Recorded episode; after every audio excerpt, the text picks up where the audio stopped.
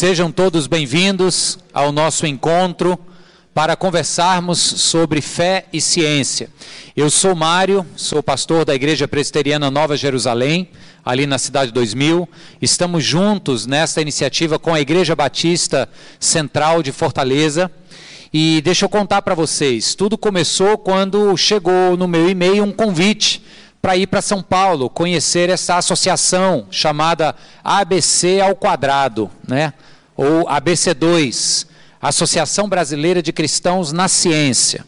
E pelos temas que eu li, eu falei, ué, talvez seja um mais um grupo universitário para conversar sobre evangelismo dentro do campus universitário. É o que me veio à mente. Aí encontrei com o pastor Armando lá, e junto com o pastor Armando Bispo, outros pastores do Brasil, assim, tudo top, né? Pastor Armando, top dos tops, né? E eu lá e disse, rapaz, esse negócio aqui vai ser bom. E para minha surpresa, quando o pessoal começou a apresentar o que era a BC2 e a história que já tinha detrás do projeto e as intenções de médio e longo prazo em se influenciar a formação de uma mentalidade cristã no ambiente universitário, o nosso queixo caiu. Eu digo nosso porque eu voltei de São Paulo para Guarulhos para pegar o avião de volta junto com o pastor Armando.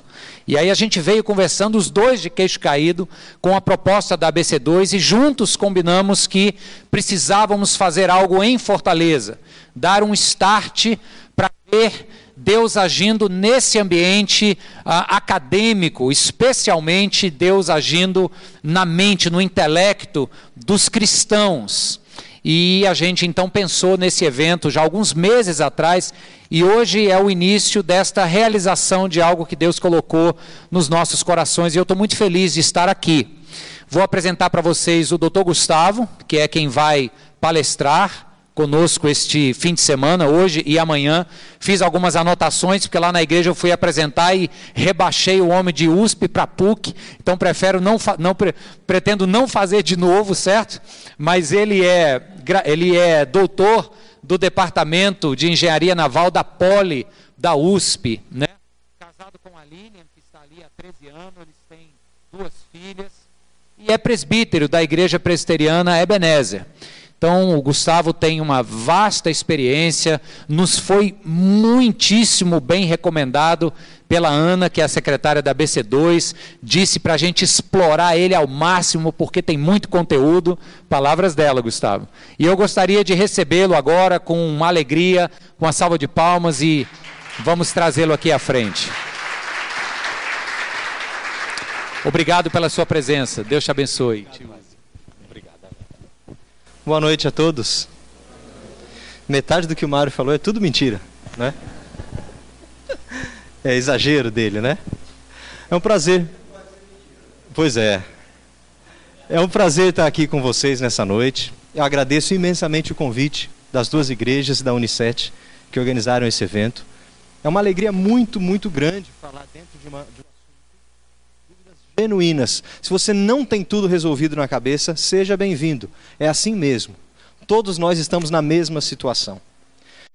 Eu não conheci ninguém até hoje que tenha se debruçado de verdade, com sinceridade sobre o assunto e tenha resolvido todos os seus pontos, todas as suas dúvidas. Tem muita coisa nesse campo para a gente aprender e estudar.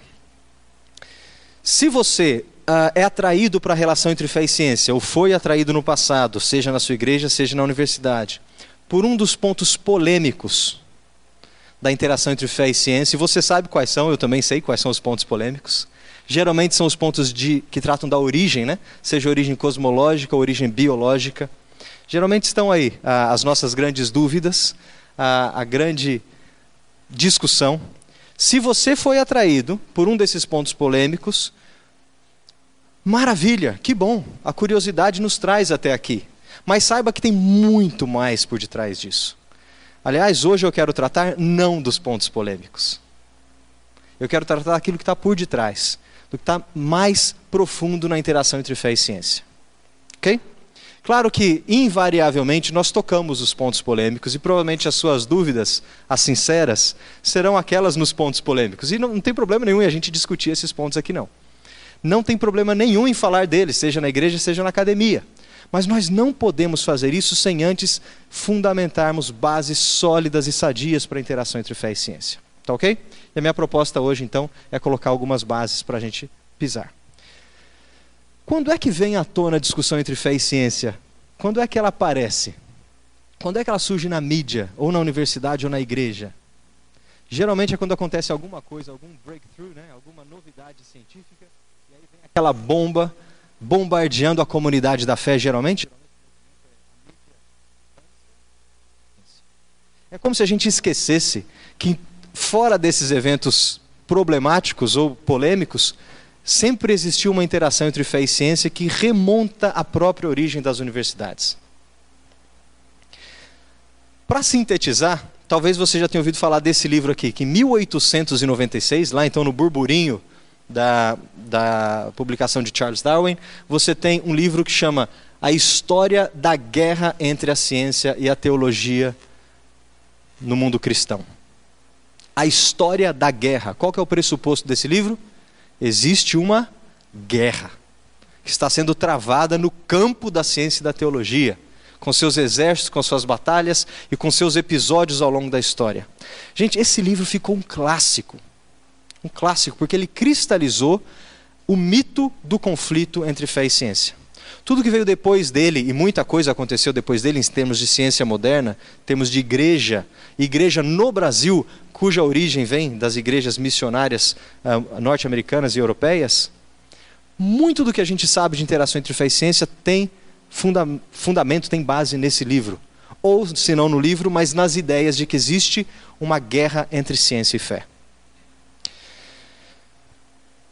Essa ideia permeou a nossa sociedade, as gerações no nosso país, no mundo inteiro. E ela chegou aonde? Chegou nas igrejas. Ela está lá em algum lugarzinho guardada dentro de um armário. Quando o assunto surge na mídia, por exemplo, o bóson de Higgs, esse armário é aberto e vem à tona: ah, tá vendo? Ciência e religião, ou ciência e fé cristã, não se bicam, estão em guerra. Mas ela também permeou e entrou na academia, nas universidades. Lá na academia, vem a certeza, entre aspas, de que ciência e religião não se bicam, portanto, eu não escuto ou eu desconsidero o que a fé cristã tem para me dizer. Eu desconsidero a ponto de dizer: é impossível que saia alguma verdade do campo da fé. E apenas ver, as verdades são apenas descobertas como fruto do empreendimento científico. É assim que a academia brasileira pensa, não é? Eu sou professor de uma universidade pública no Brasil. Os meus colegas vêm de uma história, até de um modelo francês de academia secular, onde isso é, é ponto de partida. Então, meus caros, para a gente não ficar no topo, nas polêmicas, nos pontos aonde existe conflito aparente, nos pontos em que nós não conseguimos resolver os impasses, eu queria trabalhar com vocês hoje um pouco mais nos fundamentos. Ok? Existe alguma coisa mais profunda. E o meu ponto aqui para vocês hoje é o seguinte: para a gente abordar ou tocar os pontos mais profundos da interação entre fé e ciência, em primeiro lugar, nós precisamos fazer as perguntas corretas. Nós precisamos saber o que é que nós estamos perguntando, tanto para o empreendimento científico quanto para a fé. Ok? Fazer as perguntas corretas.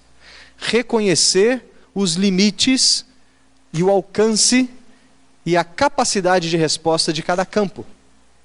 Em, em última instância, reconhecer o propósito de cada empreendimento.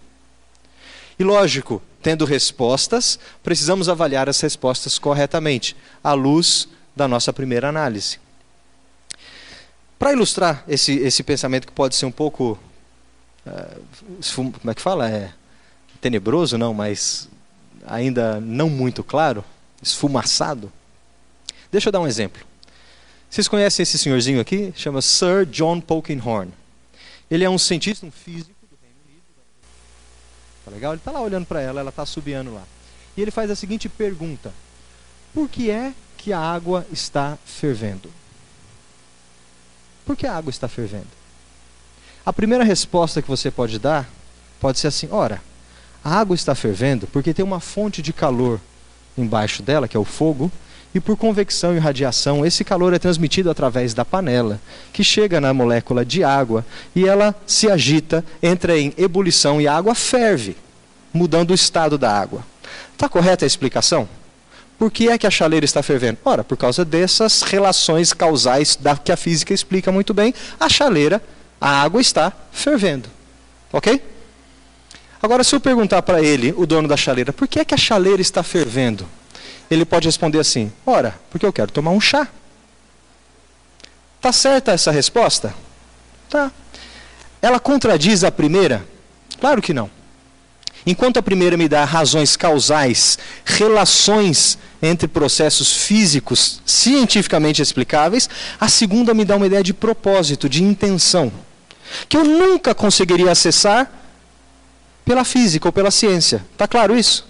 Eu nunca conseguiria acessar o propósito, o motivo pelo qual a chaleira está fervendo. É mais ou menos assim. São perguntas, no caso a mesma pergunta, com respostas diferentes, que têm propósitos diferentes.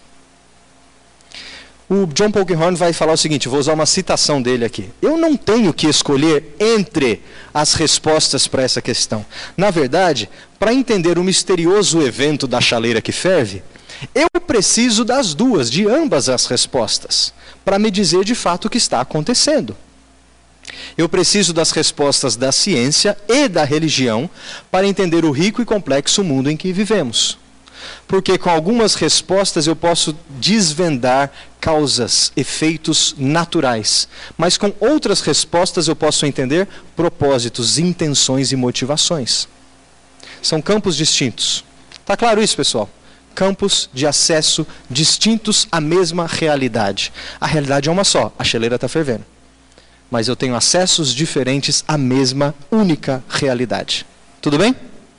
Joia. Qual tem sido a sua experiência? Pelo que você já passou na vida, pelo que você já viu dentro da sua igreja, dentro da sua universidade, na sua família. Como é que você trata ou tem visto ser tratado a interação entre fé e ciência? Provavelmente, se você veio da mesma história que eu venho, igreja brasileira, se você vem da mesma educação que eu venho, muito provavelmente a maioria aqui compartilha dessa, dessa educação, seja católico, seja uh, evangélico ou qualquer outra formação cristã no Brasil, provavelmente você compartilha disso. Talvez você tenha sido influenciado pela ideia de que ciência e religião estão em conflito. Que é impossível conciliar as duas. E tem muita gente nessa página. Muita gente, muita gente boa, de respeito nos dois campos. Tem muitos Stephen Hawking, uh, Dawkins, uh, muitos brasileiros acadêmicos, pesquisadores e pastores que estão nessa página, que vão dizer assim: existe uma contradição em dizer que ciência e religião podem se informar mutuamente, ou compartilhar princípios e se alimentar em conteúdo. Talvez você já tenha tomado um lado Talvez você falou assim, cara, eu sei que esse negócio está em conflito, mas se eu precisar escolher um lado, eu vou para qual lado? Claro que é para o lado da fé. Claro que é para o lado da fé. Mas talvez você tenha tomado outro lado em algum momento da sua vida. E não é raro ver pessoas, principalmente jovens, que em algum momento da sua vida fazem o caminho oposto. Ah, descobri agora que eu entrei na universidade que aquela história toda que eu ouvi a minha infância a juventude inteira, eu preciso passar limpo e virar a página porque agora a história é outra. E aí o desempate pende para um lado. É como se fosse um duelo de forças desiguais. O que eu quero colocar para vocês hoje, a minha tese é que este modelo de interação está errado, equivocado. E que, na verdade, nós precisamos de um novo modelo, uma nova forma de enxergar a interação entre fé e ciência. O que eu acho que nós temos hoje é um problema de visão, ou de leitura nós não lemos corretamente ou não compreendemos, interpretação de texto, o que é que os campos têm para nos dizer.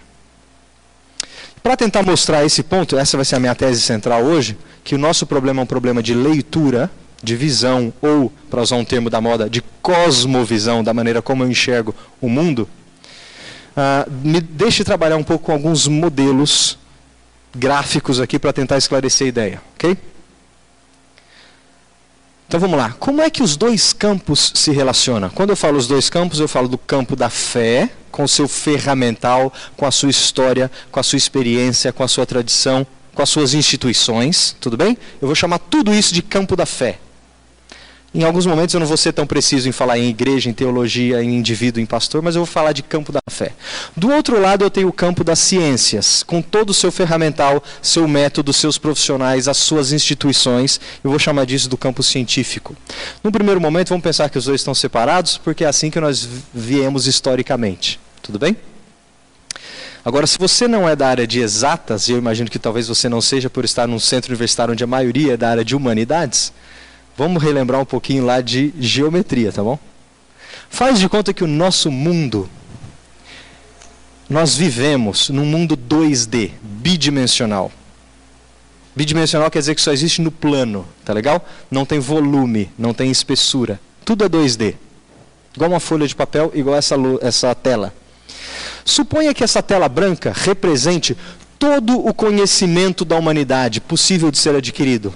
Tudo que é possível saber do mundo, da realidade que nos cerca. Tudo bem? Nós viemos desenvolvendo cada vez mais teologia, conhecendo a Deus, a nós mesmos e ao mundo, através do esforço teológico e ampliando aquilo que a gente conhece do campo de conhecimento. Está clara a ideia? Então, olha lá. Suponha que os dois campos vão crescendo, vão crescendo à medida que as gerações passam, à medida que as, os anos e os séculos passam, vai chegar um ponto em que vai ter algum assunto, algum tópico ali no meio, na intersecção dos dois conjuntos. O que é que eu faço ali no meio? O que é que eu faço ali no meio? Quem tem a autoridade? Para que lado você pende na batalha, no duelo? Ora, eu posso falar, não, quem tem autoridade aqui, ou quem chegou primeiro, ou por algum outro motivo, é a ciência. Esse território é meu. Ela diz assim: aqui mando eu, o que eu digo é verdade. Ok? Mas talvez você venha de uma outra perspectiva, outra formação, outra instrução, e você vai falar: não, quem manda aqui é a fé cristã, através do seu exercício teológico, da sua tradição e assim por diante. Temas polêmicos estão aí no meio, ok? Eles estão por aí em algum lugar. Se você pensar que o modelo é dessa forma, que é dessa forma que nós entendemos a realidade, e é dessa forma que nós acessamos e ganhamos conhecimento da realidade, a ponto de um campo competir com o outro por um, por um mesmo conjunto central, você vai ter problemas. Você vai ficar louco. Vai chegar uma hora que você não resolve o problema. Está claro isso? Talvez não na sua existência Talvez ele vai ser resolvido em gerações para frente e você vai ficar inquieto até o seu último dia, vivendo na dúvida, talvez. Mas eu quero falar para você que esse é um modelo que tem algumas falhas, mas é um modelo que a gente mais usa para tentar dizer que os campos de conhecimento vão ganhando território até que eles se encontram. Qual a primeira falha do modelo? A primeira falha é a seguinte: eu não consigo representar todo o conhecimento possível de ser conhecido pela humanidade numa área finita. Não é que um dia a gente vai conseguir. Ok? Algum dia eu posso esgotar toda a física que é possível de se conhecer da Terra, ou do cosmos e assim por diante. Nunca nós conseguiremos esgotar todo o conhecimento, porque simplesmente isso é uma. É não se define esgotar o que tem para ser conhecido. Está claro? Segundo erro do modelo é pensar que basta eu ter muitas áreas de busca que eu vou um dia conseguir esgotar ou dar explicação para tudo. Eu vou encher de empreendimentos humanos que conseguem aí ao longo do tempo saciar nossa sede de conhecimento.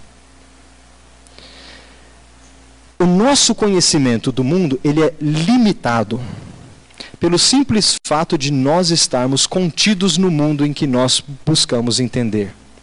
Esse é um ponto filosófico enorme que eu não vou me deter nele. Mas se você é contido na realidade da, da qual você busca conhecimento, você chega diante dela com uma certa limitação. Por exemplo, quando você fala que Deus é uma pessoa, uh, um Deus em três pessoas, você está construindo um modelo de trindade que te explica algumas coisas do ser de Deus, concordam? Mas está longe da gente conseguir entender qual que é a complexidade da Trindade na sua esgotar todo o conhecimento da Trindade. Na verdade, nunca nós seres humanos finitos e limitados conseguiremos entender de fato como é a realidade das, das pessoas da Trindade. Está clara a ideia? Nós não temos capacidade, nós somos limitados nesse entendimento. Pensa no conceito de eternidade. Eternidade, rapidamente, a gente define como um tempo que não acaba nunca, não é? Só que você é um ser temporal assim como eu, você só existe no tempo. Enquanto Deus está fora do tempo. Definir e falar de eternidade para a gente é um negócio tão fora da nossa realidade que nós não conseguimos doutrinários. Está clara a ideia? Olha só, isso aqui na tela é um mapa. O que é um mapa? Um mapa é um modelo que tem o propósito de me informar alguma coisa sobre uma região geográfica. Tudo bem? Está aqui o nosso mapa de onde nós estamos. O mapa é limitado em si mesmo, porque ele é um modelo da realidade. O mapa tem informação das ruas ao redor da Unicet. Estão vendo lá? Mas vocês estão vendo aquela árvore que está ali fora? Nesse mapa? Está vendo a tampa de bueiro que está quebrada ali fora? Ela está no mapa? Está vendo as, as janelas, os detalhes, a temperatura dessa sala está no mapa? Não está. Porque se o mapa tivesse que dar conta de tudo que é possível se conhecer da realidade, ele seria do tamanho da realidade. Ele teria que ser a própria realidade. E não uma limitação ou um modelo útil para alguma coisa, mas um modelo que tem um propósito de me comunicar alguma coisa. Gente, ciência é mais ou menos a mesma coisa. Nós construímos modelos que têm o poder de explicar algumas coisas do mundo real, do mundo natural, mas está longe daquilo ser o mundo real em si, porque senão seria do tamanho do mundo real. Tá claro? Mesma coisa em teologia. Tá bom? Então deixa eu voltar para cá. Por que, que o modelo é furado? Porque eu não consigo acessar esse plano bidimensional aqui, achando que um lado vai ganhar do outro ou vai tomar território, construindo modelos, simplesmente porque os campos são finitos no seu alcance. Tudo bem? Você pode pender para um lado ou para o outro. Você pode falar assim: não, eu consigo, eu acredito, a minha visão de mundo é que a ciência um dia vai dar conta de explicar tudo. Tudo, tudo, tudo mesmo. É só me dar tempo suficiente e recursos que a ciência vai explicar. Isso se chama naturalismo. Eu consigo explicar tudo através de causas naturais. Ah, o amor que eu sinto pela minha esposa nada mais é do que reações químicas, hormonais e sinapses no meu cérebro que me dão uma vantagem uh, social por isso eu me pareio com a minha esposa e eu chamo isso de amor. Mas nada mais é do que reduzir ao mundo natural e explicar como é que isso funciona. Isso é naturalismo. É dizer que não existe mais nada além disso e que a ciência pode dar conta de tudo. Tudo, tudo, tudo. Tudo bem? Qual que é o segundo erro, hein? Vai para o outro lado, né? O segundo erro é o seguinte, a gente chama de idealismo espiritual. É falar o seguinte: Cara, não preciso conhecer como é que as coisas funcionam, não. Se eu soltar essa garrafa, ela vai cair, e eu explico pela aceleração da gravidade. Mas eu não preciso saber nada disso para viver nesse mundo. Se eu tiver com fome, não preciso comer, basta orar. Se uma pessoa necessitada, necessitada bater a minha porta pedindo ajuda, eu não preciso ajudar, basta orar. Basta jogar no campo espiritual que tudo se resolve e tudo se explica. Nós vivemos nesse mundo, mas nós não somos desse mundo. Logo, eu justifico que eu não preciso me engajar em nada desse mundo. Eu vivo num idealismo espiritual quase que monástico, me excluindo da realidade onde nós vivemos. É um erro do outro lado do espectro. Tá claro?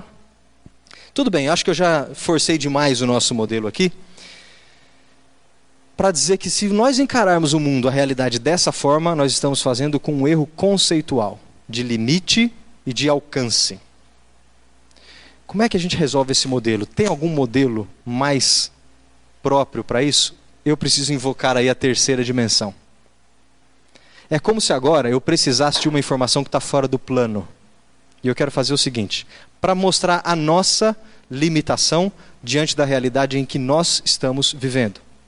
Faz de conta que nós somos seres que só enxergam sombras ou projeções numa tela. Tudo bem? Nós somos seres que só conseguem enxergar projeções bidimensionais numa tela. Faz de conta que você é limitado nesse ponto. Tudo que você enxerga é uma projeção 2D numa tela, uma sombra. Faz de conta que aquela tela em branco ali é a sua visão da realidade. Você não sabe o que está atrás da cortina. Mas eu consigo enxergar a sombra do que está atrás da cortina.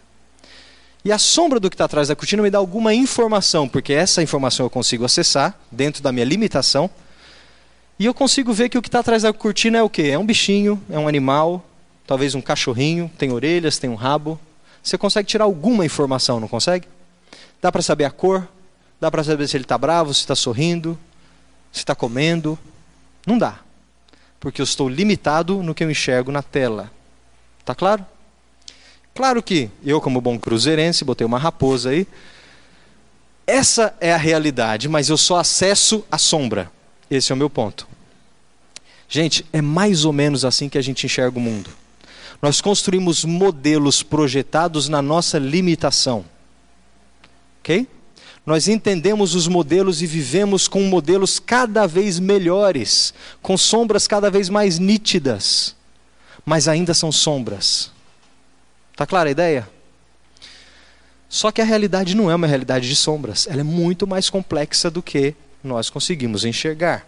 É como se a gente estivesse enxergando alguma coisa assim, ó. Suponha que eu tenha aqui um objeto, não importa que objeto que é, um objeto de geometria complexa, para representar a realidade complexa. E eu tenho duas telas. E eu vou projetar a realidade complexa nessas duas telas. É como se no exercício científico eu tivesse tirando informações que ainda são sombras, limitadas, mais informações numa tela da ciência, cada vez mais nítida, cada vez mais em foco, mas ainda uma tela preto e branco. Ok? É, agora é como se eu olhasse para o outro lado e projetasse outro objeto numa outra tela, olhando com os olhos da fé, fazendo boa teologia, experiência da igreja, tradição ah, do corpo de Cristo, experiência de fé espiritual, tudo aquilo que se constrói me projeta uma tela. E eu tiro informações verdadeiras da realidade naquela tela. Mas eu ainda sou limitado na sua compreensão. Está clara a analogia? Onde é que está furada aqui, hein? Onde é que está o erro nesse modelo? O erro está em você imaginar que existem duas realidades distintas, cada uma projetada em telas distintas. Não é assim o nosso mundo. Gente, nosso mundo é assim, ó. Tem um objeto, uma realidade complexa só. Nós que a enxergamos em telas distintas, em projeções de, de perspectivas diferentes. Mas é uma realidade só. Só tem uma chaleira fervendo. Quando nós olhamos para o mundo complexo, a nossa realidade, com os olhos da ciência, eu tiro informações verdadeiras, verdadeiras do mundo em que nós vivemos causas e efeitos, leis físicas e um monte de coisas úteis e verdadeiras, mas ainda limitadas ao nosso potencial, à nossa capacidade de compreensão, sombras cada vez mais nítidas, mais sombras numa tela. Quando eu olho a mesma realidade, eu olho para cá e eu projeto e eu tiro informações verdadeiras, olhando com os olhos e a luz da fé. Está clara a ideia? Quando eu olho para o evento do nascimento, vida, morte e ressurreição de Cristo, eu olho para esse evento e eu vejo Jesus Cristo nasceu de fato na história. Morou aqui, lá na Palestina, naquela cidade, andou naquelas pedras, comeu daquele pão, falou com aquelas pessoas, deixou sua mensagem escrita em livros, ele participou da história, eu vejo isso registrado. Ele foi homem como eu sou. Ele tinha carne, ele chorava, ele tinha dores, ele foi tentado, ele morreu. Está clara a ideia? Eu vejo informações naturais que eu consigo enxergar dessa realidade. Mas quando eu olho na outra tela, eu vejo, ao mesmo tempo ele era o Verbo encarnado, ele era 100% homem, 100% Deus. Ele veio para cá não só para interagir com pessoas, mas ele tinha uma outra missão. Além de morrer, ele ressuscitou. Eu tenho outras informações em outra tela que me dão informações verdadeiras do mesmo evento na história. E assim nós vivemos o tempo todo. O tempo todo. Portanto, se você está aqui e você é um cientista, você foi chamado para jogar luz na perspectiva da sua tela. E você, como cristão, foi chamado para jogar luz na perspectiva da sua tela. E você vai fazer esse movimento de jogar luz a sua vida inteira, tentando cada vez mais definir a sua sombra que você enxerga, cada vez melhor. Mas na ciência de que um dia você nunca vai conseguir enxergar o objeto em si, por mais complexo que ele seja, ou mais capaz que você possa ser. Está clara a ideia? Então, esse modelo tridimensional nos dá a ideia de que a realidade é uma só e eu enxergo a realidade por perspectivas diferentes. Isso me estimula a enxergar e melhorar a visão em cada uma das perspectivas sempre, seja na teologia, seja no esforço científico, seja nas artes, seja nos relacionamentos humanos, seja em outras, outros holofotes que eu posso jogar aqui. Para terminar essa primeira parte, algumas lições que a gente tira daqui. A realidade foi criada por Deus, que a fez inteligível. O fato de eu conseguir iluminar a realidade, conseguir uma sombra inteligível, para você cristão, remonta o propósito do Criador. O fato de você ter um mundo natural que funciona, que tem leis que o regem, podem ser inteligíveis e você tem inteligência para isso, é uma coisa assombrosa. O fato de eu soltar essa garrafa e ela cair porque a gravidade puxa ela para cá e de uma, bilhões de galáxias de distância para lá ter acontecendo a mesma coisa, o mesmo efeito natural, é maravilhoso demais. Você cristão reconhece que isso é fruto da obra criadora de Deus. O ímpio não vai conseguir jogar luz desse lado. Ele vai continuar olhando somente na tela dele mas você consegue olhar para outra tela. A realidade é mais complexa do que nós conseguimos compreender. Mais complexa do que você nunca vai conseguir compreender. E nós, quando eu digo, é um esforço de humanidade como um todo ao longo da história. Por mais velha que seja a humanidade, nós nunca conseguiremos entender e esgotar o conhecimento da nossa realidade. Desvendar e compreender a realidade faz parte do mandato cultural que Deus deu para o homem. Lá na criação, Deus falou assim para a humanidade: você vai cultivar, cultural, cultivar o cosmos, o mundo que eu te dei. E você vai gostar de fazer isso, porque esse é o seu trabalho, isso te define. Isso que nós chamamos de mandato cultural. Desvendar a realidade através do esforço científico faz parte desse mandato cultural. Nos dá satisfação Assim como trabalhar para construir uma coisa é cultivar o cosmos, entender como essas coisas funcionam também é cultivar o cosmos. Ok? Cada perspectiva complementa a nossa compreensão do todo. Não é que uma tela nega a outra, mas complementa a nossa visão, por mais que as sombras sejam diferentes numa tela da outra. Lembra que eu estou enxergando somente projeções. Mas todas as verdades descobertas são verdades de Deus. E o cristão pode reconhecer isso. Seja ela descoberta numa tela, seja uma descoberta científica, ou seja na tela da teologia, as verdades pertencem ao mesmo Deus que criou a realidade. Seja ela descoberta pela ciência do holofote do crente ou pelo holofote projetado pelo ímpio, que não é crente, mas que projeta na tela da ciência e descobre verdades do mesmo Deus, que ele não reconhece mas verdades do Deus Criador de todas as coisas. Na verdade, meus caros, cada perspectiva exige uma leitura diferente. Cada tela exige um método de leitura da tela no empreendimento de projetar, que agora eu vou entrar nesse ponto. Nós precisamos então aprender a ler corretamente as duas telas, reconhecendo que nós só enxergamos modelos projetados e nunca a realidade como um todo. Uh, agora eu vou trazer para um campo da fé. Eu preciso dizer naquilo que eu acredito, porque eu vou dizer como que eu leio essa realidade. Então aqui eu tenho um ponto de partida. E no Salmo 19, que eu creio que me revela verdades sobre a realidade onde nós vivemos, diz assim: Os céus declaram a glória de Deus, o firmamento proclama a obra das suas mãos, e um dia fala disso a outro dia, uma noite o revela a outra noite. Sem discurso nem palavras, não se ouve a sua voz, mas a sua voz ressoa por toda a terra, e as suas palavras até os confins do mundo. O mundo natural aqui representado por uh, firmamento, céu e terra e tudo que existe, diz alguma coisa verdadeira sobre o seu Criador. Mesmo sem voz, mesmo não ouvindo a voz de Deus, eu vejo a sua voz ressoando por toda a terra criada. Quem me diz isso é a minha fé. E eu creio que seja verdade porque eu estou projetando a minha realidade numa tela que faz sentido. Ok? Com isso em mente, nós temos um problema agora de leitura. Como é que nós lemos essas telas? Como é que nós abordamos a interação entre fé e ciência, lendo então telas diferentes, mas fazendo a leitura correta, de modo que a interação entre elas seja tolerável e não levante pontos de conflito insuportáveis para a nossa vida e a nossa existência.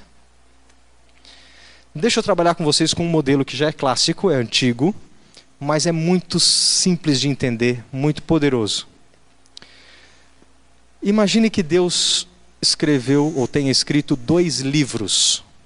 Ele tenha se revelado através de dois livros. Um nós chamamos o livro da natureza, o outro nós chamamos o livro da sua palavra. Ou um nós chamamos de revelação geral, o outro nós chamamos de revelação especial. Não vamos entrar em discussões teológicas agora porque não é ideia, mas imagina que Deus escolheu duas formas de se revelar a nós: uma através da sua palavra e a outra através das coisas que ele criou, da sua criação. Tudo bem? Dois livros, duas revelações. Ora, uma eu estou chamando de revelação geral, eu não, né? Um corpo teológico imenso por detrás de mim e a outra chamamos de revelação especial. Uma revela alguma coisa sobre o mundo natural, o cosmos, a outra me revela alguma coisa sobre o mundo espiritual das, através das escrituras, do Logos. Tudo bem? Por exemplo, pois desde a criação do mundo, os atributos invisíveis de Deus, o seu eterno poder e a sua natureza divina, têm sido visto claramente sendo compreendido por meio das coisas criadas. A Bíblia me diz que alguma coisa é possível saber de Deus, ou do ser de Deus, dos seus atributos, através da sua criação, das coisas criadas. Eu não consigo esgotar o ser de Deus olhando para a criação. Na verdade, eu não consigo nem entender que Ele é um Deus salvador e misericordioso olhando para a criação. Mas eu consigo tirar algumas conclusões para falar que o Deus que criou esse mundo é muito poderoso, que o sustenta soberanamente e assim por diante. É criativo, interage com a sua criação e assim por diante. Ok? Então, existe algum tipo de revelação do ser de Deus que vem do mundo natural. Mas, obviamente, existe a revelação do ser de Deus que vem do mundo ah, das Escrituras ou da sua palavra, com um propósito distinto, que é de salvar a humanidade. Porquanto não me envergonho do Evangelho, porque é o poder de Deus para a salvação de todo aquele que nele crê. Ora, a revelação especial tem um propósito muito específico: é salvar a humanidade criada. Ok? Joia, e daí? Claro que eu tenho dois livros, vocês já entenderam a ideia. Um eu vou analisar com um, algum tipo de projeção, o outro com outro tipo de projeção. Quando nós estudamos os dois livros da revelação de Deus, nós estamos trazendo isso para um, o mundo do empreendimento humano. Quando eu me debruço sobre o mundo criado, eu estou fazendo, eu, ser humano, fazendo uma investigação humana. Quando eu me debruço sobre as escrituras reveladas, eu estou fazendo, executando um empreendimento humano. Portanto, falho, passível de erro. Dentro do mundo do empreendimento humano, quando nós investigamos o mundo natural e interpretamos esse mundo natural, nós estamos fazendo ciência, construindo modelos, projetando numa tela e entendendo como o mundo natural funciona. Quando nós analisamos as escrituras, a palavra escriturada, nós estamos fazendo teologia, criando modelos, entendendo como o ser de Deus é, como ele se relaciona e assim por diante. Mas as duas caixas estão dentro do mundo do empreendimento humano. E é aí que está o ponto. Eu sou um ser limitado. Eu não consigo esgotar tudo o que é possível de se esgotar do lado científico, nem do ser de Deus, nem do lado teológico. Eu preciso reconhecer a minha limitação. Portanto, quando eu vou interpretar um lado projetando numa tela e o outro lado projetando em outra tela, é possível que apareçam contradições entre as interpretações. Mas eu tenho que descansar na certeza de que lá em cima, no nível do autor, não há contradição na revelação. A revelação não está no nível do autor, ela está no nível do leitor. Eu ainda não sei ler, nem nunca saberei ler na sua perfeição. Eu ainda não sei ler perfeitamente o mundo natural. Eu ainda não sei ler tudo o que é possível saber do ser de Deus. Enquanto eu estiver aqui, né, limitado nessa realidade, eu terei chance de entrar em contradição na leitura, mas na certeza de que o autor não se contradiz, porque é o autor dos dois livros. Está clara a ideia? Esse modelo chama os dois livros da Revelação, ou dois livros de um autor, e, e, tem muita coisa escrita, é um modelo muito, muito antigo e muito utilizado. Claro que é uma analogia, você não pode forçar ela além da conta. Mas ela explica um ponto muito interessante. E você é chamado para fazer esse exercício de investigação nos dois lados. Você, ser humano cristão, é chamado para conhecer a Deus, a si mesmo e o mundo criado. Faça boa ciência e valorize a ciência que está investigando e descobrindo esse mundo de cá. Mas também saiba que do lado de lá virão informações verdadeiras. Ah, mas e se elas estiverem em contradição? Calma, sossegue e descanse, porque no nível do autor é impossível haver contradição. Elas são, no máximo, contradições aparentes de leitura, problemas de interpretação. Tá bom, e daí? Você está me dizendo então que os dois lados precisam se comunicar? Exatamente. E nós fizemos isso muito ao longo da história. E se nós paramos de fazer, ou se nós impedimos a comunicação das duas leituras, estamos cometendo um erro de interpretação. Estamos simplesmente apagando uma das telas. É preciso que um lado informe o outro e que verdades descobertas e consolidadas num lado representem ganhos para a interpretação da humanidade como um todo. Nós fizemos isso muitas vezes já ao longo da história. Quer um exemplo clássico? Quando a Bíblia, no seu modelo cosmológico lá daquela época, vai explicar que a Terra está estruturada sobre os seus pilares, com um domo, um firmamento por cima e águas por debaixo da terra, você consegue interpretar o texto bíblico, os Salmos e muitos textos do Antigo Testamento nesse modelo cosmológico?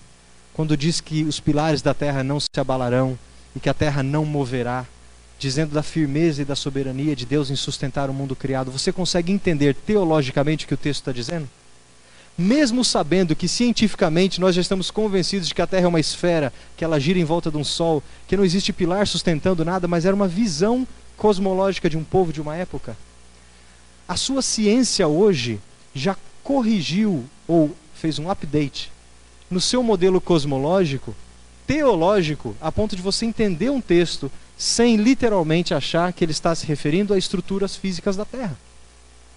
Ok?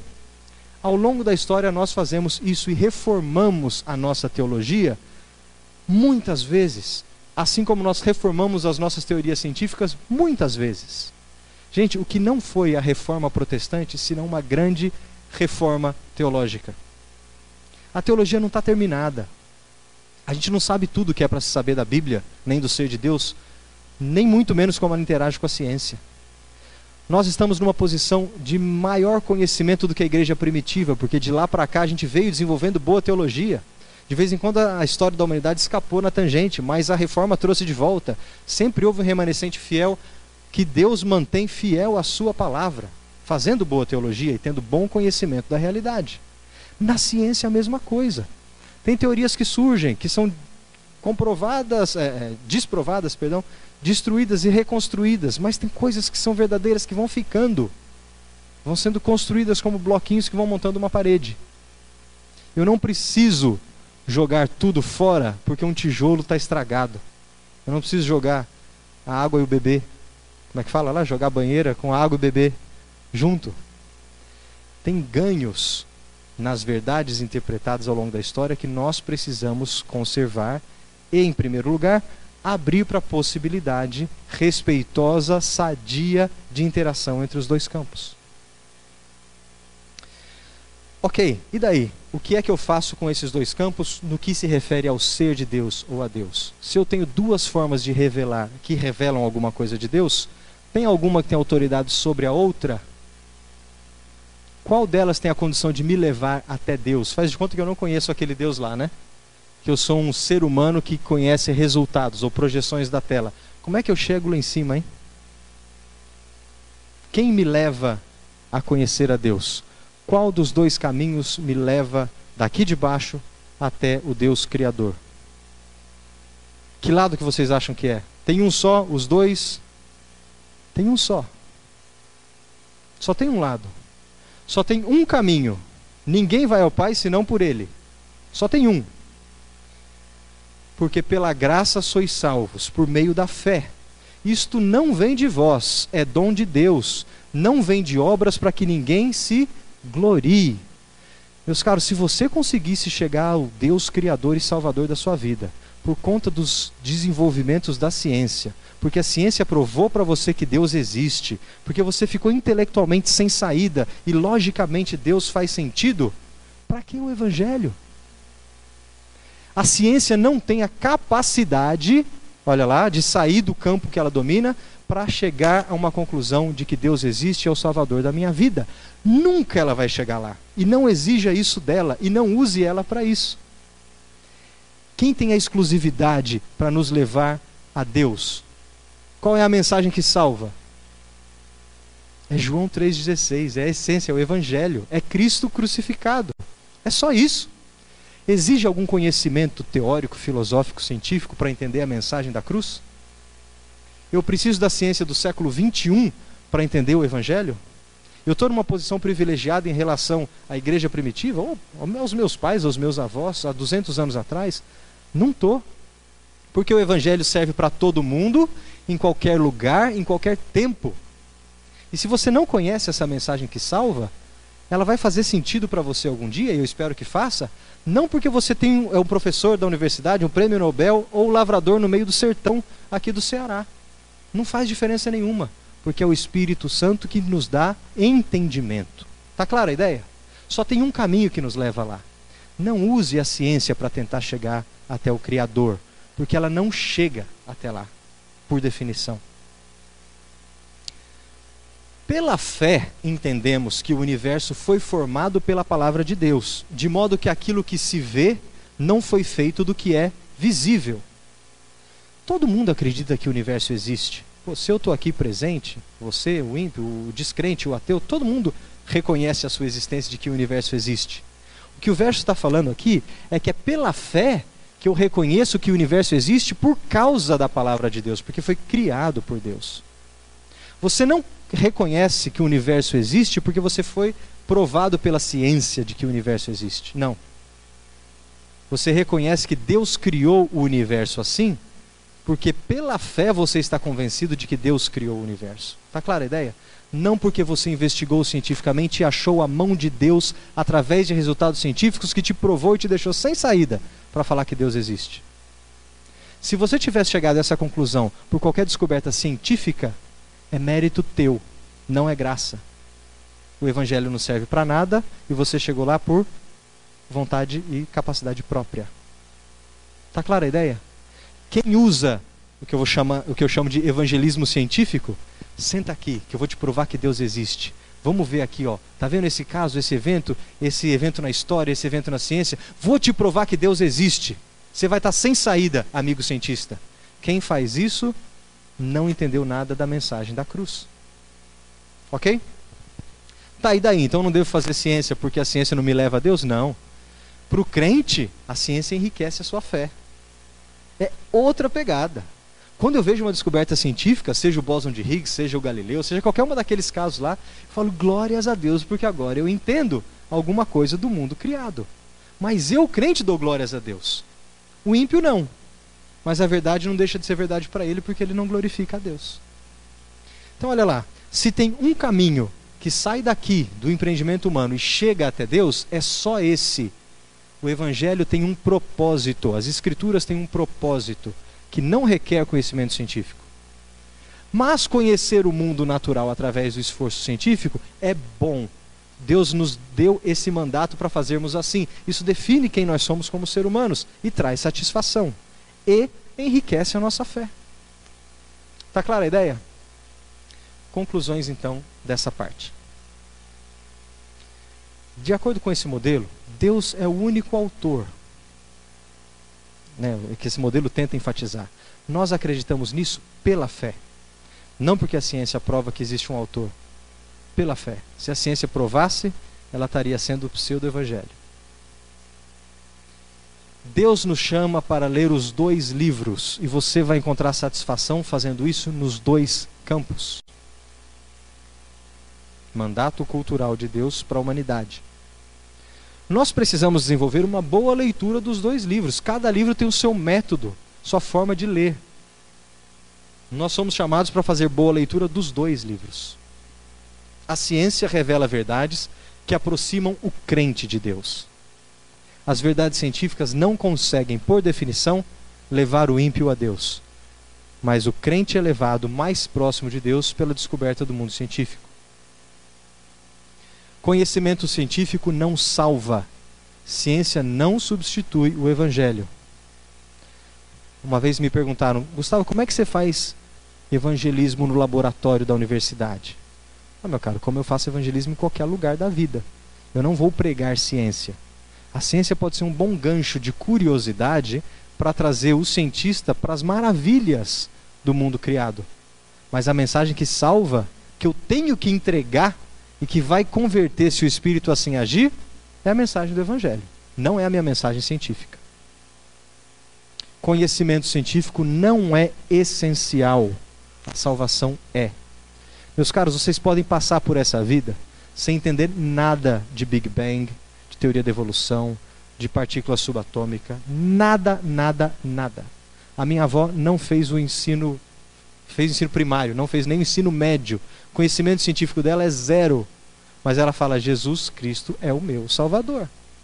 Portanto, o que importa é que você tenha salvação em Cristo, não é? Ah, mas eu sou um profissional da ciência. Glória a Deus por isso. Minha, meu vizinho é profissional da sapataria. Ele tem outra função, outro propósito. O padeiro é profissional da arte dos pães e eu preciso dele igualmente. Somos todos agentes nesse mandato cultural desse mundo. Mas se você não souber da única mensagem que te salva, já era, acabou aqui. Entenderam a ideia? Portanto, o conhecimento científico é bom, é uma maravilha. Para quem é da área, é uma delícia, traz uma satisfação imensa. Qualquer momento eureka que você descobre uma coisa pela primeira vez no laboratório, é assim um estouro de fogos de artifício. Mas não salva, não me tira daqui. Teremos dúvidas? Sim, sempre. Encontraremos pontos sem solução? Com certeza. Você não vai conseguir resolver todos os pontos de conflito. Lembra? Você é limitado, suas telas ainda são embaçadas. Talvez você não tenha conseguido nem dedicar muito tempo da sua vida a, a uma das duas telas, quanto mais as duas. Por mais livro que você lê para tentar definir bem os limites das sombras, cara, é um, é um conhecimento da humanidade como um todo. Só que descanse que isso não é essencial, né? Concentre-se naquilo que é essencial e descanse no Senhor, sabendo que não existem contradições no nível do autor, mas no nível do leitor. Para terminar, claro que nós vamos engajar em discussões pessoais, pessoas, indivíduos. Uns vão falar uma coisa, outros vão falar outra. Você vai encontrar opiniões divergentes e até campos de batalha fictício nesse mundo. Gente querendo defender com a faca nos dentes uma visão contra a outra achando que aquilo é a coisa mais importante da sua existência. Cuidado.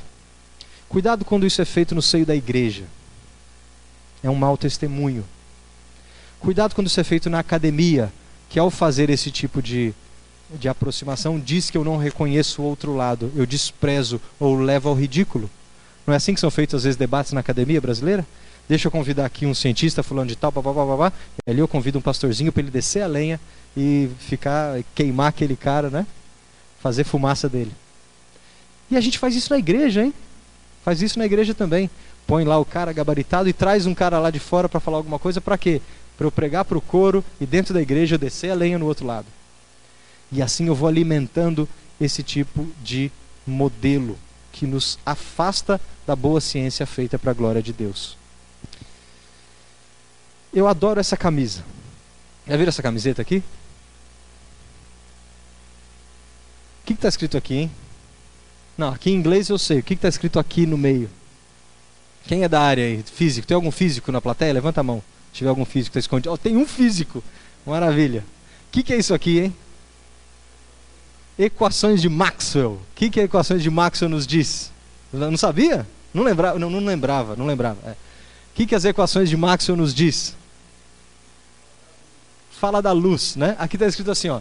E disse Deus, equações de Maxwell, então houve luz. Tá claro? É isso que está escrito aí. Equações de Maxwell vou falar o seguinte: existe um balanço entre o campo elétrico e o campo, eletro, o campo eletromagnético que vai fazer com que a luz exista. Elas descrevem um modelo que me explica o que, que é a luz, como é que ela existe, como é que ela se comporta. Tá claro? Tá errado esse modelo? Não está errado, ele faz sentido. Ele é uma explicação do tipo 1 da chaleira. Tudo bem? Existe outra explicação para a criação da luz? Não a explicação que substitui aquela mas existe um propósito criador de Deus em trazer o mundo à existência.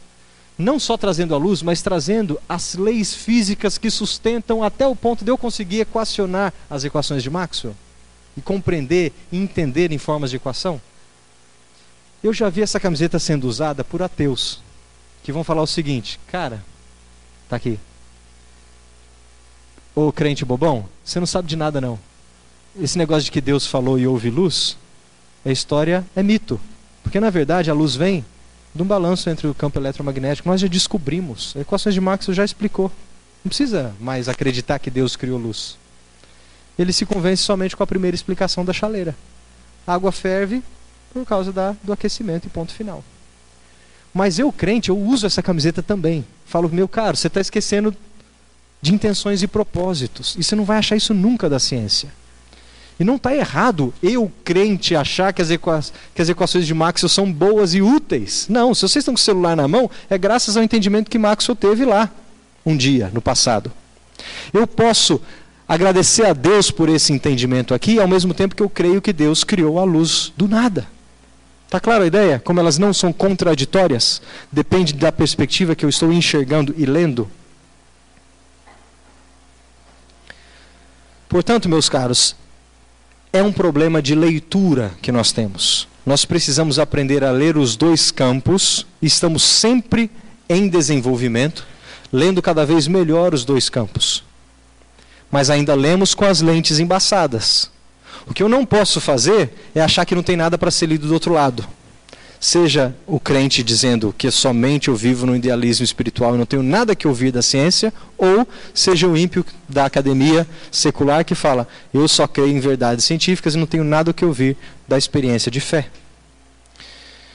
Se nós tivermos as lentes corretas e fizermos a leitura certa, não é mais um problema de fé versus ciência, mas é uma realidade de fé e ciência, como empreendimentos humanos que se complementam na revelação do Criador.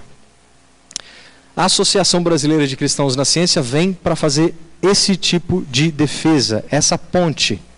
Ela não vem para pregar ou para defender algum modelo de interpretação exclusivo da realidade.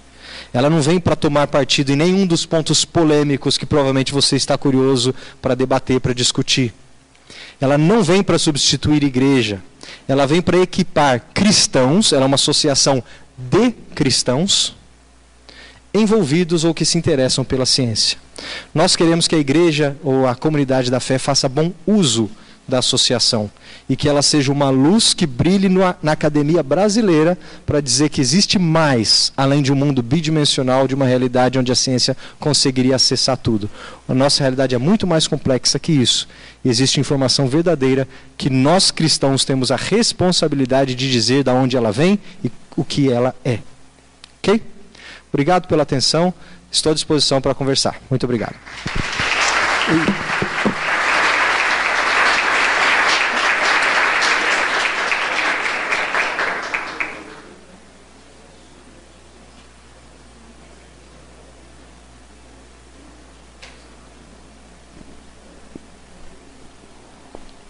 Quer falar das perguntas? Eu ponho o número aqui já. Oi, oi. Boa noite a todos. É, queria agradecer mais uma vez o apoio da Unicef para sediar esse evento aqui. E ah, como o professor Gustavo encerrou a sua palestra, nós vamos ter um tempo de perguntas e respostas. Então, nosso intuito é caminharmos até as 21 horas aqui. Se você, porventura, tem o desejo de fazer alguma pergunta, eu gostaria que você pudesse anotar esse número que está aí na tela. É, e com o compromisso de anotar o número, fazer a pergunta e depois não falar mais, porque esse é meu número pessoal, certo? Então, é, não me mandem bom dia, não me mandem correntes do bem, é, por favor. Então você vai usar para esse momento e você depois apaga, tá certo? Mas, por favor, anote esse número. Espero não ter que mudar de telefone por isso, né? E enquanto talvez você anota o número, o professor Gustavo tem alguns slides concernentes a ABC2 que ele queria passar aqui, então a gente é o tempo de você fazer uma pergunta, é o tempo que ele ah, caminha para dar um esboço Legal. do que significa ABC2. Gente, cinco minutinhos mais eu vou apresentar para vocês o que, que é a associação, para que, que ela serve e como é que você pode se envolver. A Associação Brasileira de Cristãos na Ciência, como eu disse, é uma associação de cristãos. Tem um ponto de partida, você tem que reconhecer Cristo, é um ponto de fé. Tudo bem? E tem um interesse genuíno por ciência. Não precisa ser cientista, não precisa ser cientista de hard sciences, física e química, não é essa a ideia. Pessoas que consomem ciência, que têm um interesse de como o mundo natural funciona. Nós temos uh, gente de todos os campos, todas as áreas. A gente entende ciência como um, um, espectro amplo, da forma mais ampla possível do termo. Então tem químicos, físicos, engenheiros, que são mais da área de tecnologia, médicos, humanas exatas e biológicas. Muitos filósofos, muitos psicólogos, uh, muitos pedagogos. E tem um grupo forte também do pessoal de direito, que estuda a relação entre lei e fé. Ciência do direito com a fé. A associação, como uma associação cristã, tem um moto, né? e o seu moto vem do Salmo 111. Grandes são as obras do Senhor, dignas de estudo para quem as ama. Só acha que as obras são dos. Uh, perdão, só, só reconhece e ama as obras criadas quem já reconhece que elas são do Senhor. É isso que nos diz o Salmo 111.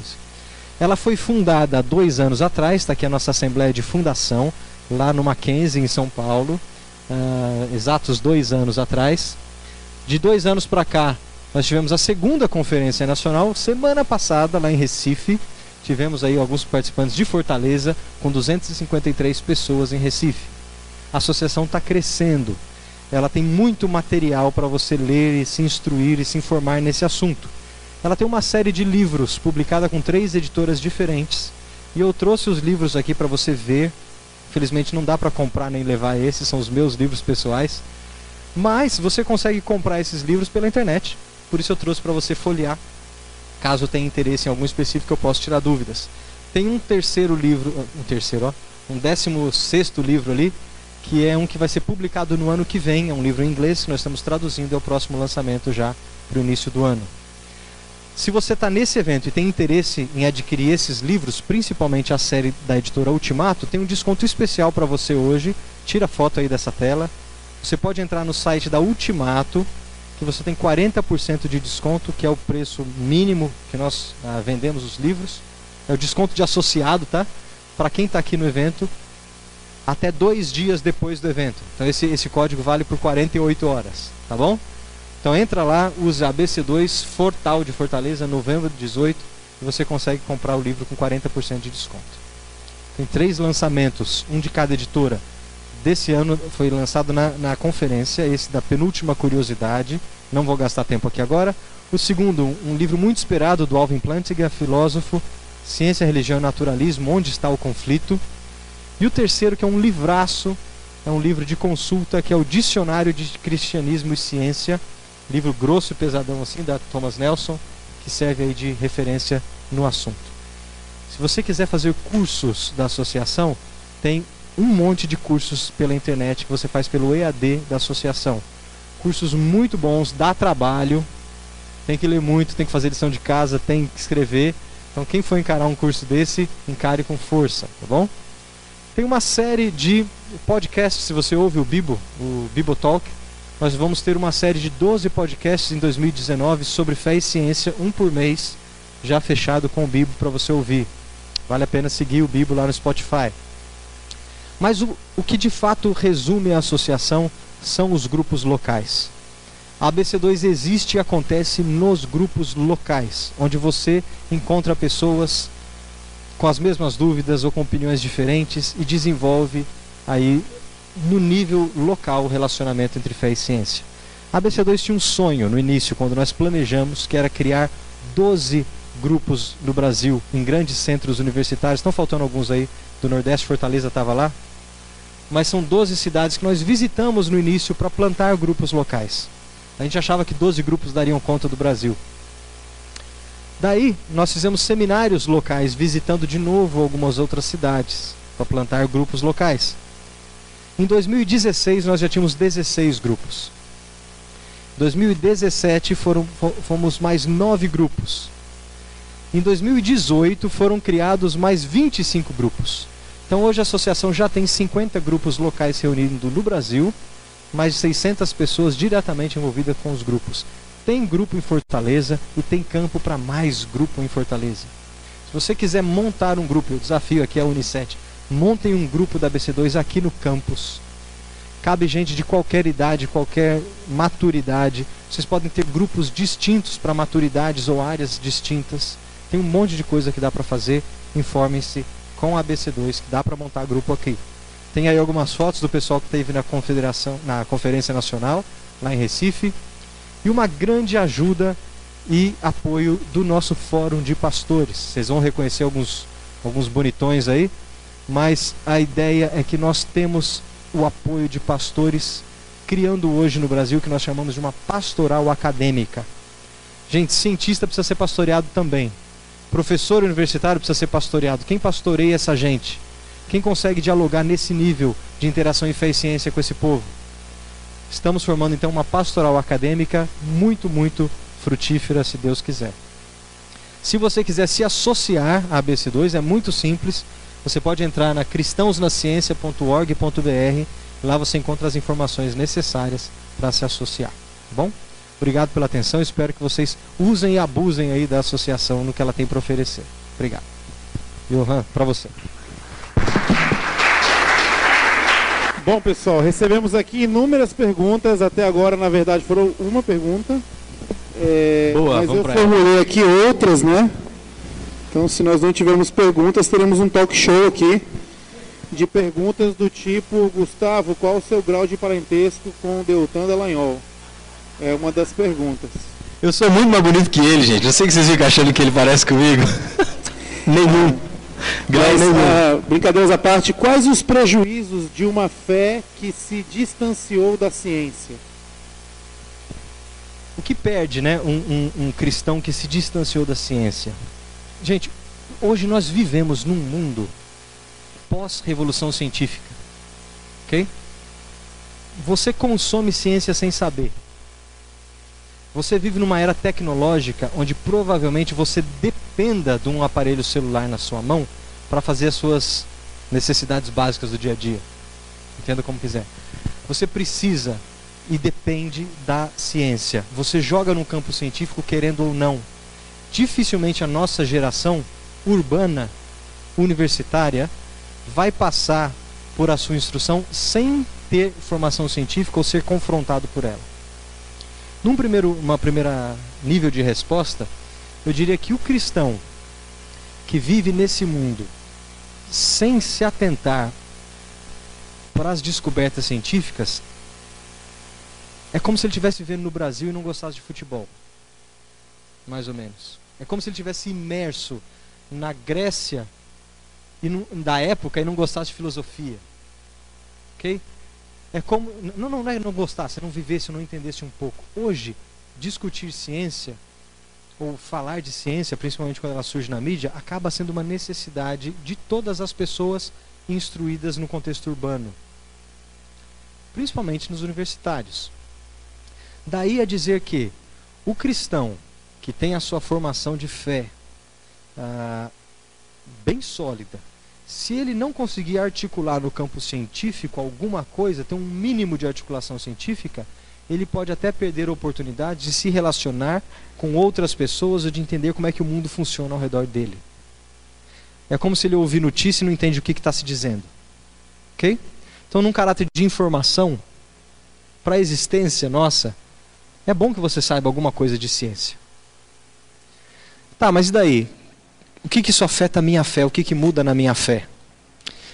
Se você tem uma veia científica, uma vocação científica e vai jogar no campo da ciência profissionalmente, ou até por interesse e curiosidade, ser um cristão que, por fundamento, que é o que eu tentei fazer hoje, entende que fé e ciência não estão em guerra e em combate, você vai conseguir louvar a Deus por conta das descobertas científicas sinceramente.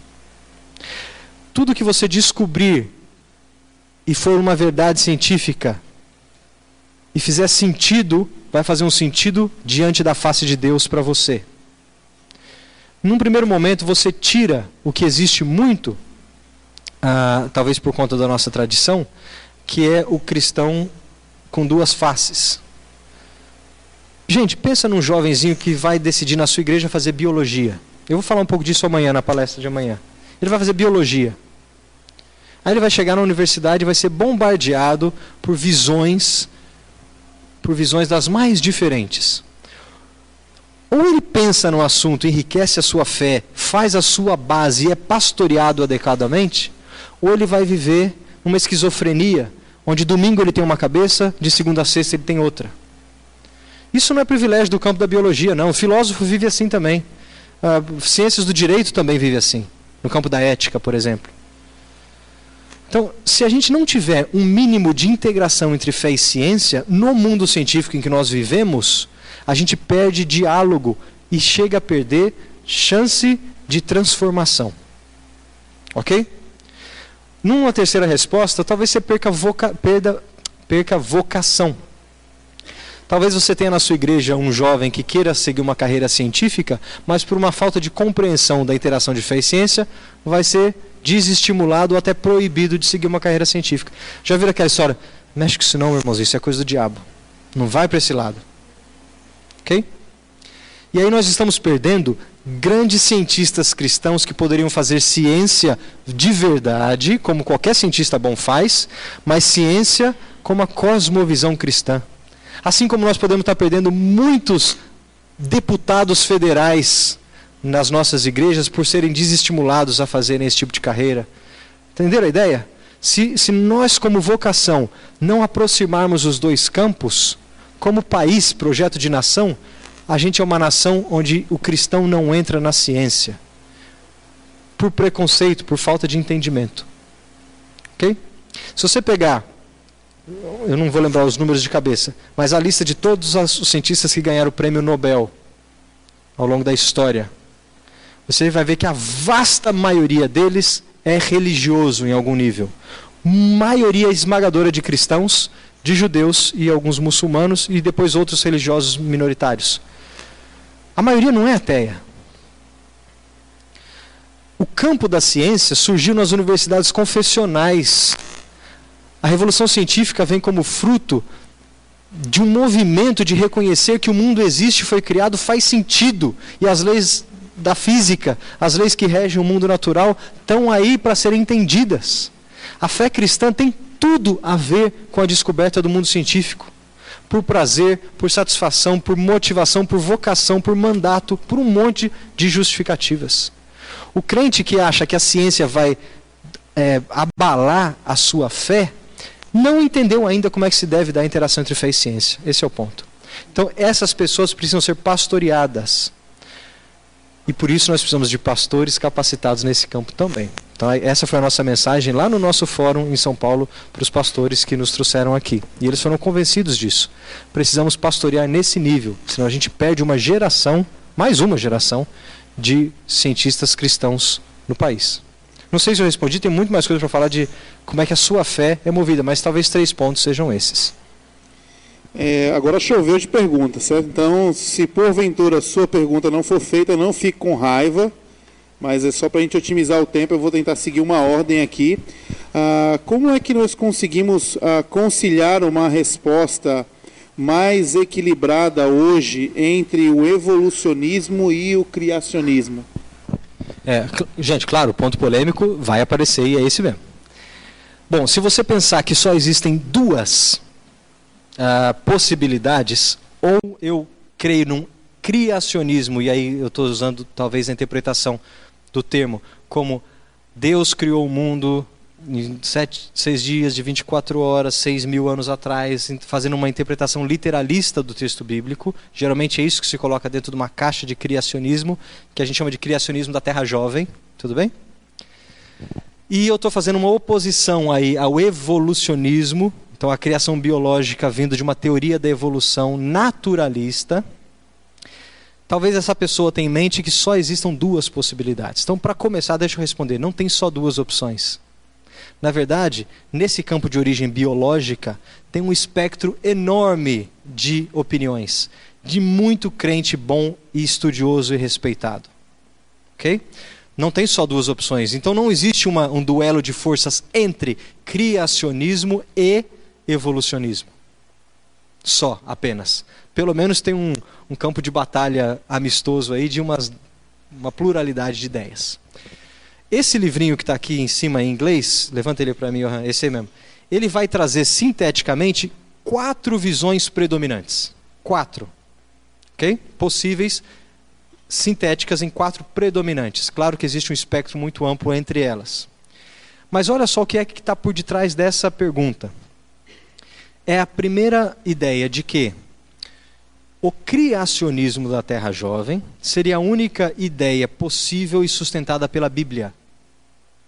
E aí eu creio que não é a única que se encaixa, que é possível. Não estou falando a preferida, mas a possível, de acordo com o texto bíblico. E ele também parte do segundo ponto, de, o segundo pressuposto, de que o evolucionismo é essencialmente naturalista, ou seja, exclui Deus da jogada também não é necessariamente verdade. Porque o, a teoria da evolução, o evolucionismo, foi abraçada pela academia secular para dizer o seguinte, está vendo? Igual Max, joguei Deus fora, agora eu tenho uma explicação. Só que ao fazer esse movimento de falar que a teoria evolucionista é naturalista e pertence somente ao campo naturalista, eles cometem uma falácia. Porque a teoria da evolução em si não diz nada e não tem capacidade de dizer nada sobre intenções, motivações, governo sobrenatural sobre o desenvolvimento causal no campo natural. Ela simplesmente vai descrever um, um, um método, um, uma forma como processos naturais se desencadeiam numa pluralidade de espécies que têm uma origem comum. Entenderam a limitação? Então, a partir do pressuposto de que somente uma é possível na Bíblia e a outra necessariamente tem que ser naturalista é um ponto de partida equivocado. Portanto, você vai encontrar gente nos seguintes espectros. Lógico que o criacionismo da Terra Jovem talvez esteja no lado mais oposto do espectro de um lado, e o naturalismo evolucionista está do outro lado do espectro, do outro lado, mas no meio do caminho tem gente que entende que Deus criou sim tudo o que existe através de um processo evolutivo, onde a teoria da evolução permite a um processo guiado por Deus. Então isso daí se chamaria, por exemplo, criacionismo evolucionário. Ok?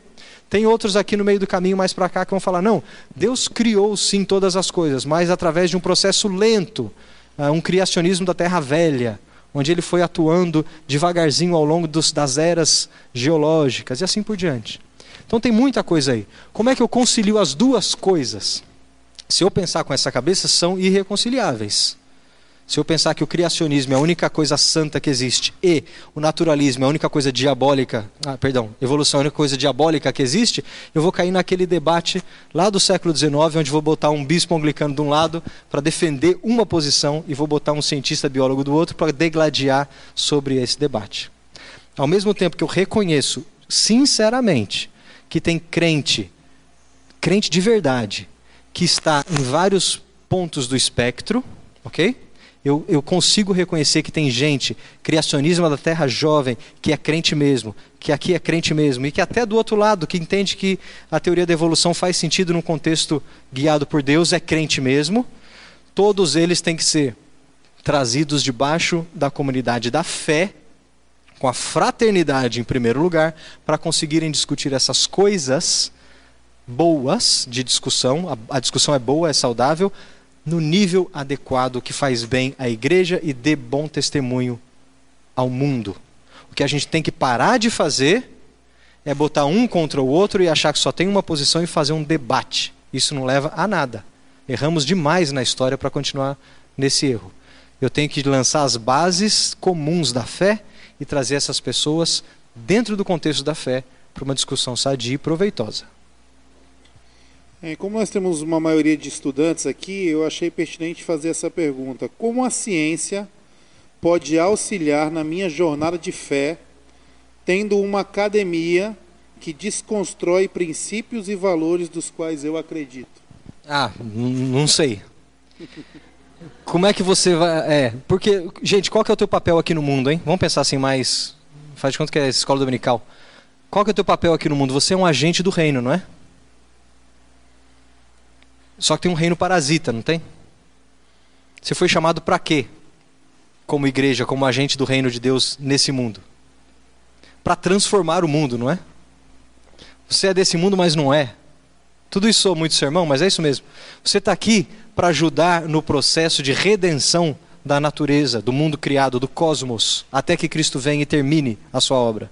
Você está aqui para expulsar o reino parasita. E você vai ser tentado e desafiado em todas as áreas da sua vida. Na academia, isso é escancarado, porque a nossa academia secular brasileira, que é laica, tende a ser laicista, tende a, a, a jogar para fora qualquer informação ou qualquer respeito ao campo da, da religião. Okay? Diz isso um professor da Universidade Pública Brasileira. Tá bom?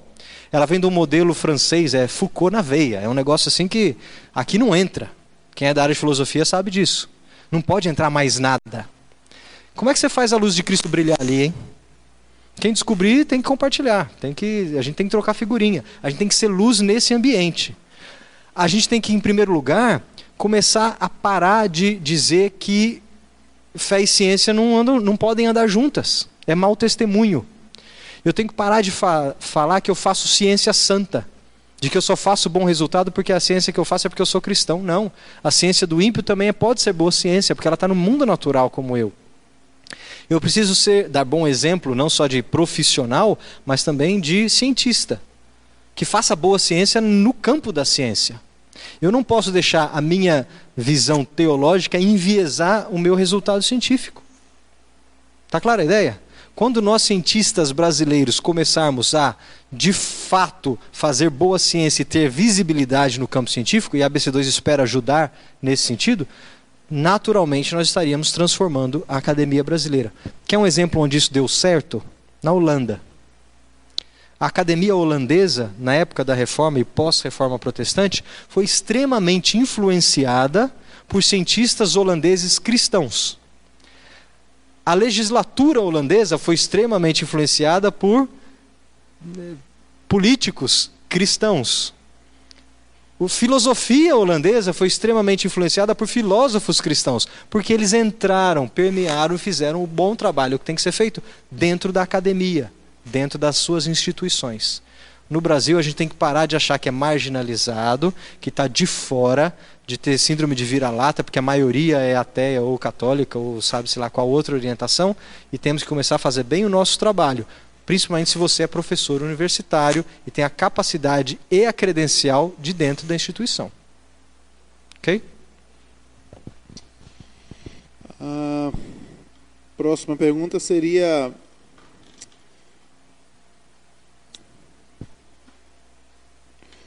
Quais são os maiores dilemas da ciência dos quais a fé não poderia responder, mas abraçar? Entendi. Os dilemas da ciência. É, quais são os maiores dilemas da ciência? Perdão. Quais são os maiores dilemas da ciência que constrangem os maiores físicos? Perguntas sem respostas da ciência que a fé não teria preocupação em explicar que a fé não teria preocupação em explicar? É. Não, por exemplo, é, não sei se eu entendi direito a pergunta, mas se eu, eu, se eu não, não. entendi, me perdoe.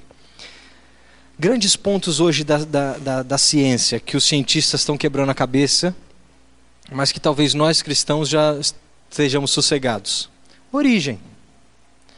Porque a ciência nunca vai chegar, por mais para trás no tempo que ela consiga investigar, ela nunca vai chegar numa singularidade de origem. Ok? Quem causou a primeira causa? A ciência só entende causas, causa e efeito, causa e efeito. Ela consegue explicar bem as causas e efeitos. Gente, se você pegar o modelo cosmológico padrão do Big Bang hoje, você chega a frações de milésimo de segundo após o momento da singularidade. Você consegue explicar tudo de lá para cá. Faz sentido, bem explicadinho. Física que funciona. Mas dali para trás você não chega. Tudo bem, daqui a uns 100 anos eu posso chegar um pouquinho mais para trás, não posso? E um pouquinho mais para trás. Mas quem causou a primeira causa? Como que a ciência vai responder isso? Ela não consegue responder isso. Ela não tem alcance para esse tipo de resposta. Quem causou a primeira causa para o crente? Qual que é o seu ponto de referência? O que, que é primário para o cristão? Deus. Como é que começa o primeiro versículo da Bíblia, da revelação especial? Vai, todo mundo junto, hein? Escola dominical. No princípio criou Deus os céus e a terra. No princípio, Deus. Ela parte do pressuposto de que Deus existe. E é o causador de todas as causas. Isso é propósito, é intenção, é muito mais profundo e inacessível para a ciência. Pode ser que você ache que as, as respostas científicas até sustentam e justificam essa posição teológica. Quer ver como? Ouviu falar daquele, daquela história de que o universo é eterno, de, de décadas atrás? Depois, com a teoria do, do, Big Bang, aí, do modelo cosmológico padrão, você já deve ter ouvido falar que o universo está em expansão acelerada. Portanto, se eu tocar a fita de trás para frente, ele vai convergir para um ponto, uma singularidade, ok? Para um princípio.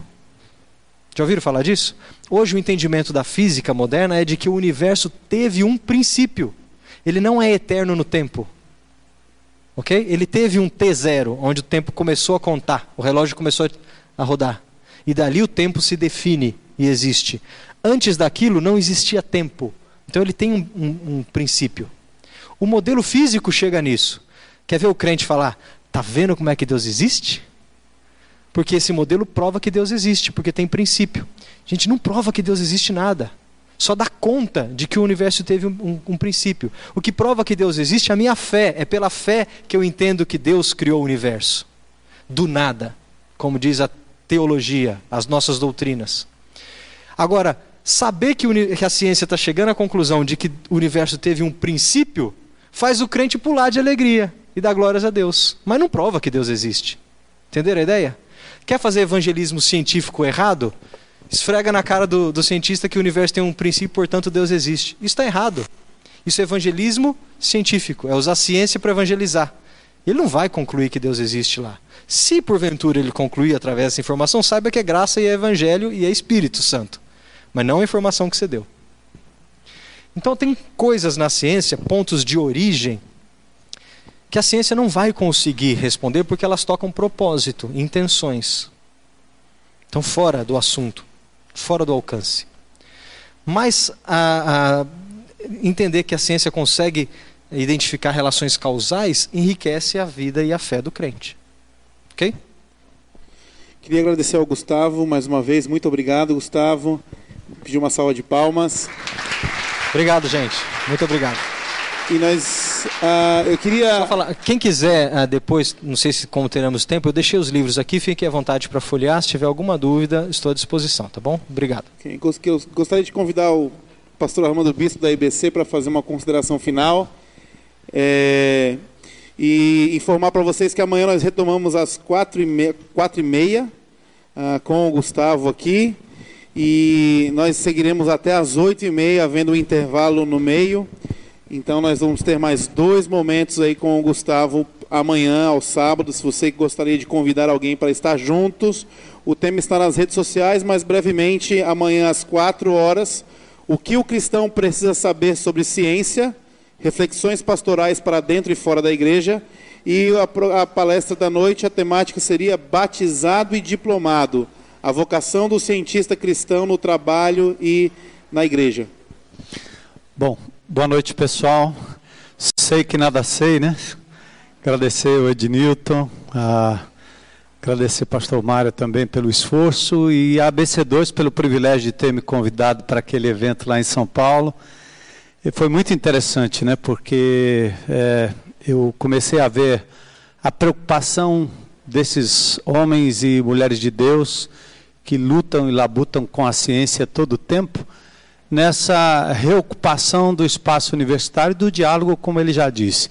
Foi interessante porque a gente, na posição que a gente está hoje, né, tão preocupado com, com a miséria, com a violência, com o tráfico, né, eu tenho estado tão, tão mais próximo dessa realidade. Eu fiquei insistindo todo o tempo falando com eles, eu disse, mas o, o que é que isso vai beneficiar é, o pessoal lá na, na, comunidade, né? aqueles, aqueles meninos e meninas que moram em lugares em que não há é, saneamento básico, estão nas mãos do traficante, etc. Eu insisti tanto na pergunta que num determinado momento é, eu ouvi uma palavra assim que foi um estalo para mim. Disse assim: você não, talvez você não perceba quanta pobreza existe no mundo universitário. Aí eu disse: puxa, né? Então, me chamou a atenção e me remeteu para um assunto que eu acho que nós que vivemos igreja, a gente, a gente de verdade enfrenta isso com uma clareza e, uma, e talvez hoje uma violência muito grande. Nossos jovens, eles não, não têm sido preparados para adentrar o campo universitário e, e de fato serem capazes de, de, de, de dialogar, só isso. Não é o embate, mas é o diálogo. Há uma falta de preparo. Então eu tive que fazer meia-culpa compreender, sair de lá muito motivado, e foi por isso que eu, conversando com, com o Mário, disse: vamos, vamos ter que trazer o Gustavo aqui, ou um deles, né? E para que a gente possa retomar esse diálogo aqui nas nossas universidades e estimular nossos jovens e entender que eles não precisam perder a fé durante o período de universidade para encontrar depois, quando a cabeça doer, né? ou então a doença chegar ou coisa parecida. E eu acho que tem muito a ver com essa, esse evangelismo docético né? que a gente vive, esse evangelho docético, que é destituído da matéria. Né? A gente fala muito em espírito, espiritual, e eu me lembrei de outro dia falando a, sobre a comunidade, nosso entorno ali, e eu disse para a igreja que tinha um demônio no riacho. Né? E o pessoal ficou preocupado que demônio era aquele. E era um pneu. Então, um pneu poluindo um riacho é um demônio é, possesso. Né? Então, eu, eu não estou lidando com algo tão espiritual, é real. Né? Então, à medida que eu, eu, eu cuido do ambiente, eu cuido do meio onde Deus nos colocou e tal, a gente está fazendo ciência, a gente está colaborando para o bem-estar, para o equilíbrio, né? e, e para a ecologia. Então, acho que a gente precisa retomar essas matérias e estimular nossos jovens, né? senhoras, homens que estão indo às universidades já tardiamente, mas não precisam perder a cabeça ou perder a fé.